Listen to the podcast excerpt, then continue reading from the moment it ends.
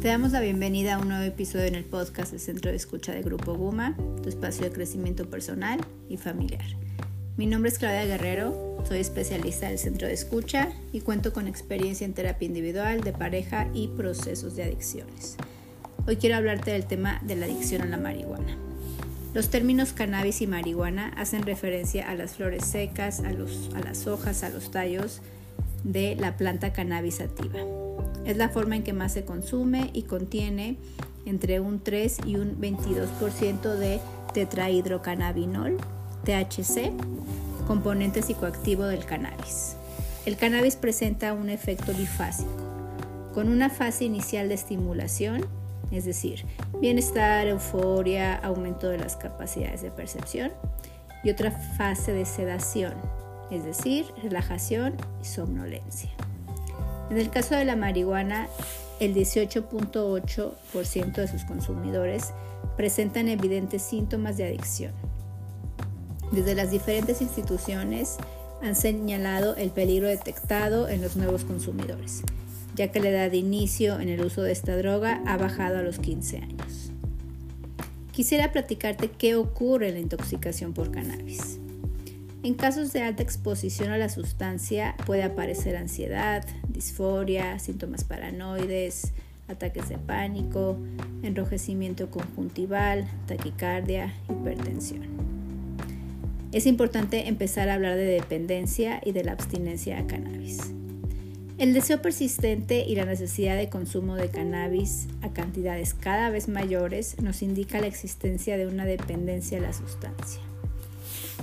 Este consumo recurrente acaba ocasionando complicaciones a nivel físico, psíquico, social y laboral. Asimismo, el cese del consumo, es decir, la abstinencia, ocasiona una irritabilidad, nerviosismo, insomnio, la habilidad emocional, inclusive una puede perder peso.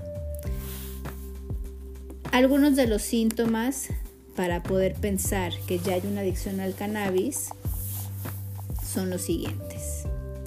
La persona quiere dejar de fumar, pero no lo consigue. Fuma más cannabis o de forma más frecuente de lo que tenía previsto. Dedica mucho tiempo a conseguir la sustancia, fumarla o recuperarse de los efectos del consumo.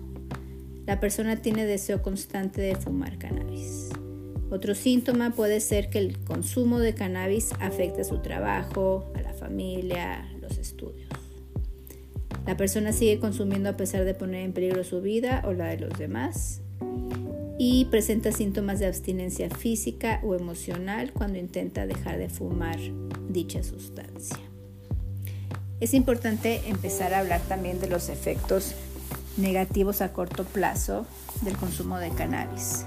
Por ejemplo, la mala coordinación, el mal equilibrio y la reducción del tiempo de reacción. Otro efecto es la ansiedad, pensamientos paranoicos, vergüenza, aumento de la frecuencia cardíaca, náuseas, vómitos. Y asimismo el consumo de cannabis genera también efectos a largo plazo a aquellos que la consumen.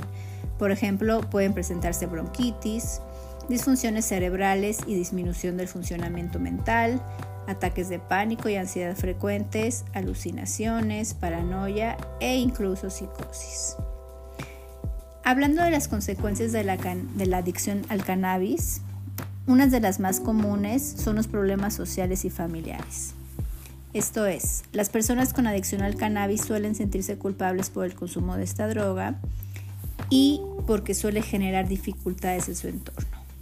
Los adictos al cannabis experimentan baja energía física y baja autoestima. Además suelen estar insatisfechos con sus niveles de productividad, y asimismo presentan problemas de sueño, memoria y una falta general de insatisfacción con su vida. Esto es importante porque se pueden empezar a presentar síntomas de depresión. La mayoría de los adictos sienten y piensan que no pueden dejarlo y suelen experimentar sistemas de abstinencia si lo intentan. Y ahora, ¿cómo se trata esta adicción? Tanto para la desintoxicación, es decir, la abstinencia, como para la deshabituación, es decir, mantener la abstinencia y prevenir recaídas, no hay fármacos claramente definidos, limitándose al uso de ellos para paliar la sintomatología que aparezca en cada fase. como por ejemplo benzodiazepinas en casos de abstinencia grave, pero limitando su uso prolongado para evitar una nueva adicción. También, puede, también uno se puede auxiliar de antidepresivos. Y con esto queremos decir que el tratamiento debe ser fundamentalmente psicoterapéutico mediante un proceso donde el paciente o el usuario empiece a detectar e identificar las causas que lo llevan a seguir con la adicción y las consecuencias que este, que este consumo le ha acarreado. Antes de terminar, te invito a escuchar y compartir los episodios de este podcast. Recuerda que contamos con uno nuevo cada semana. Recuerda también que no estás solo ni sola. Puedes llamarnos o enviarnos un mensaje al celular 33 16 04 1406.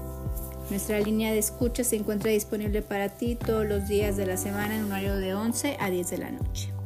Por hoy nos despedimos agradeciendo el compartir estos minutos contigo. Mi nombre es Claudia Guerrero y te dejo mi celular para resolver dudas. 3310 98 37 28. Recuerda que en el centro de escucha de Grupo Guma contamos con especialistas que pueden brindarte orientación y apoyo emocional para una mejor calidad de vida.